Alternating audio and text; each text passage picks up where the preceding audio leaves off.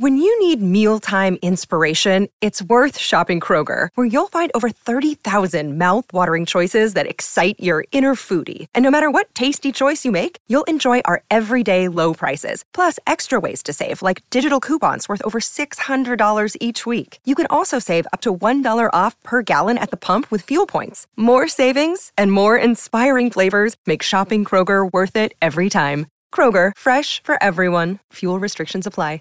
What's the easiest choice you can make? Window instead of middle seat? Picking a vendor who sends a great gift basket? Outsourcing business tasks you hate? What about selling with Shopify? Whether you're selling a little or a lot, Shopify helps you do your thing, however you cha-ching. Shopify is the global commerce platform that helps you sell at every stage of your business. From the launch your online shop stage to the first real life store stage, all the way to the did we just hit a million orders stage? Shopify's there to help you grow. Whether you're selling scented soap or offering outdoor outfits, Shopify helps you sell. Wherever and whatever you're selling, Shopify's got you covered. Sign up for a $1 per month trial period at shopify.com slash try. Go to shopify.com slash try now to grow your business, no matter what stage you're in. Shopify.com slash try. Welcome to a very special episode of Japan Top 10. My name is Eric. And I'm Aaron. And we are going to be covering some Japanese language covers of Western songs. Japan Top 10. This week, we're going to be covering Japanese language covers of Western songs. Yes, indeed. We have quite a few on this list, actually. Now, this is very different from our usual take on covers where it's Japanese groups singing in English. This time, we're going straight to the Japanese language. Have you ever dreamed of joining the likes of Eric and I and hosting an episode of Japan Top 10? Well, if so, I have some good news for you. We're looking for a full time, brand new host to join our podcast. So, if you've ever thought of applying and joining the biggest and best Japanese music based podcast out there, come see our website at jtop10.jp slash join for full details. And next on our countdown from 1984, yes, those are emotions that you're feeling. It's Hideki Saijo with Careless Whisper. Number 5.「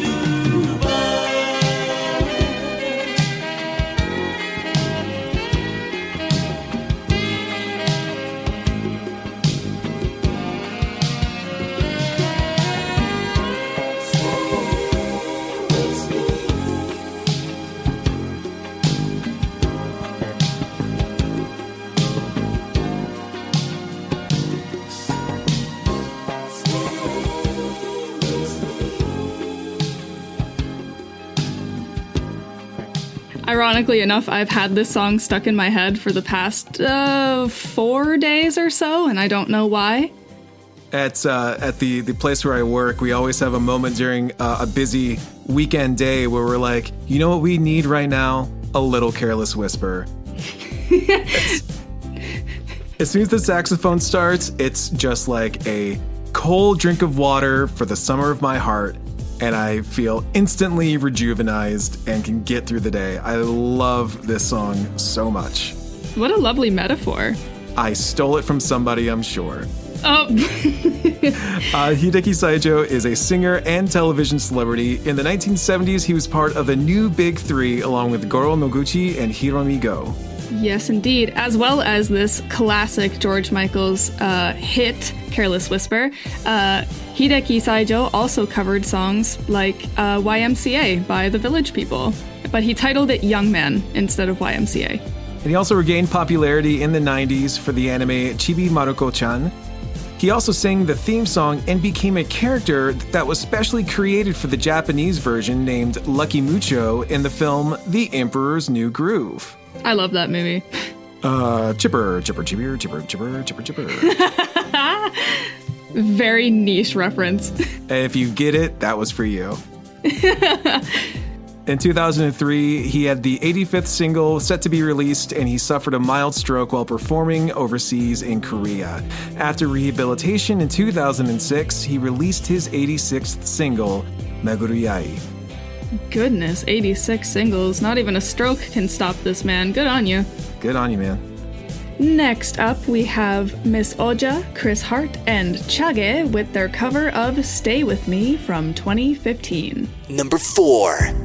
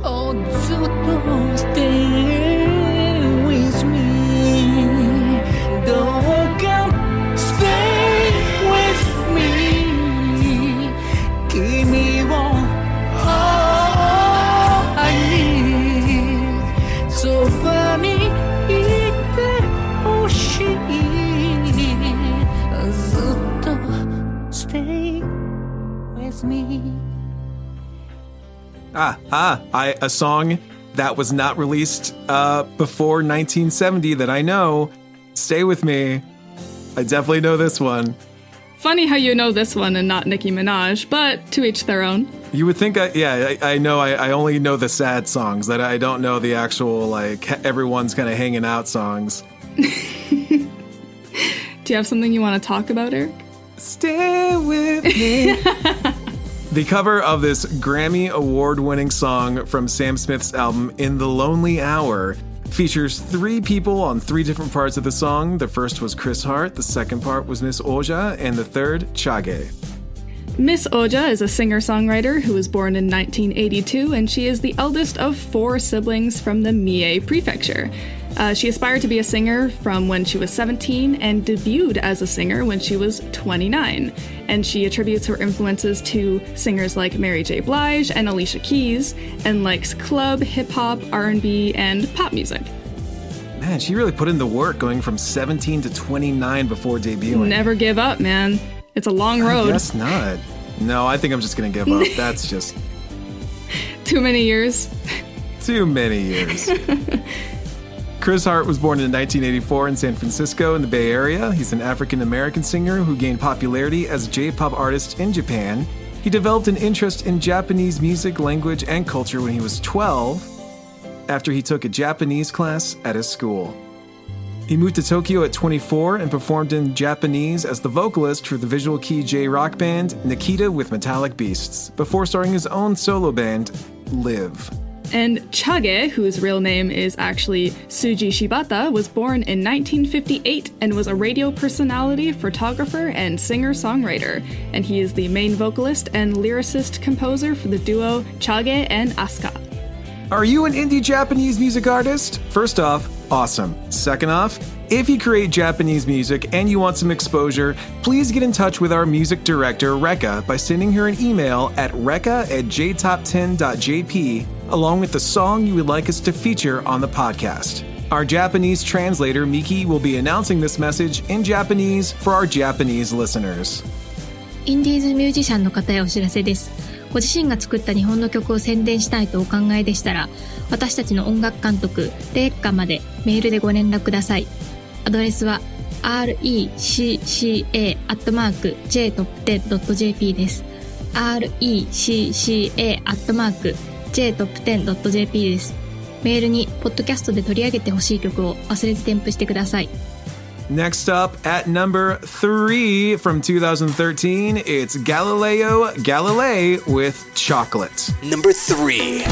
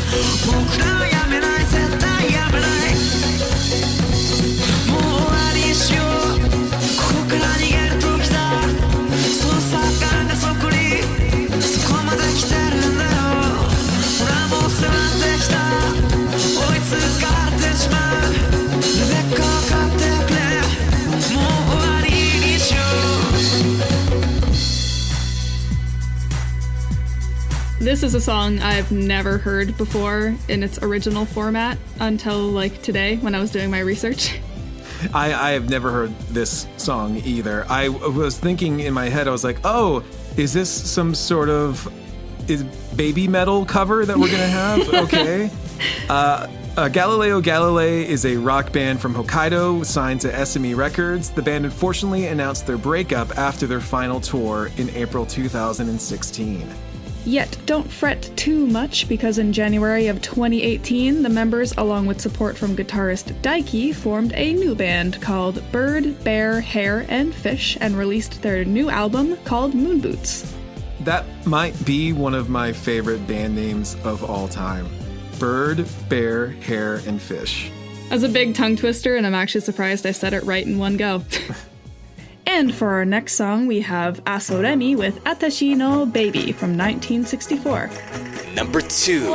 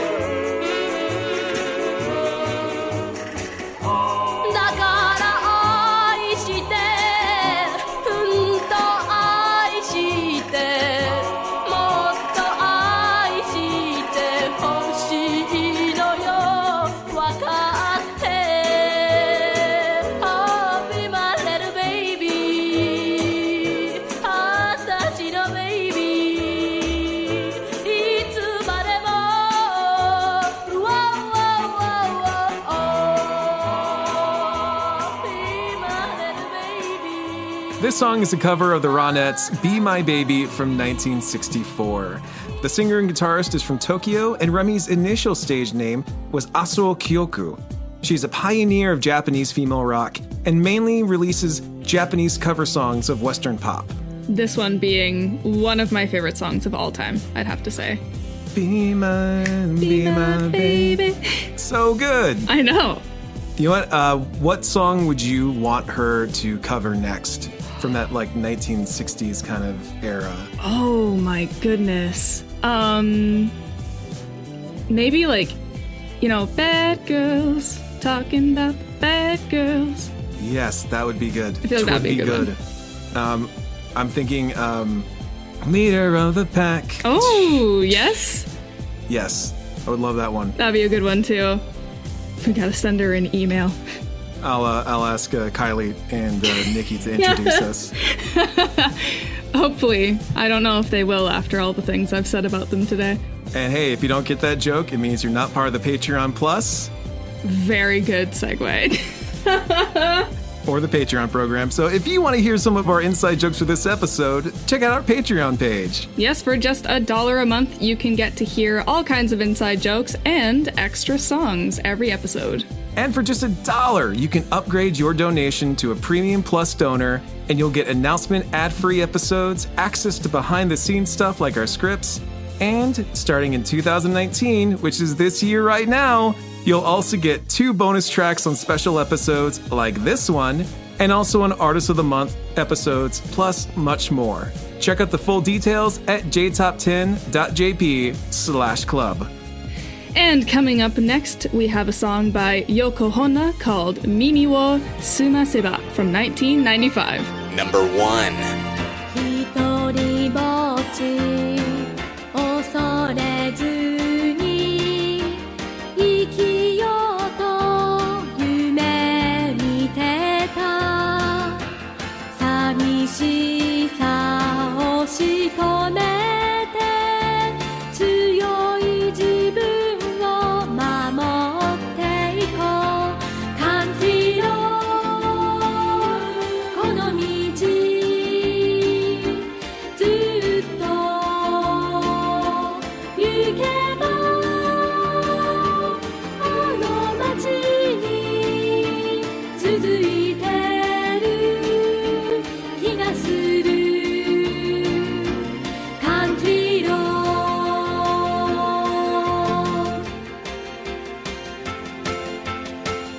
歩きつか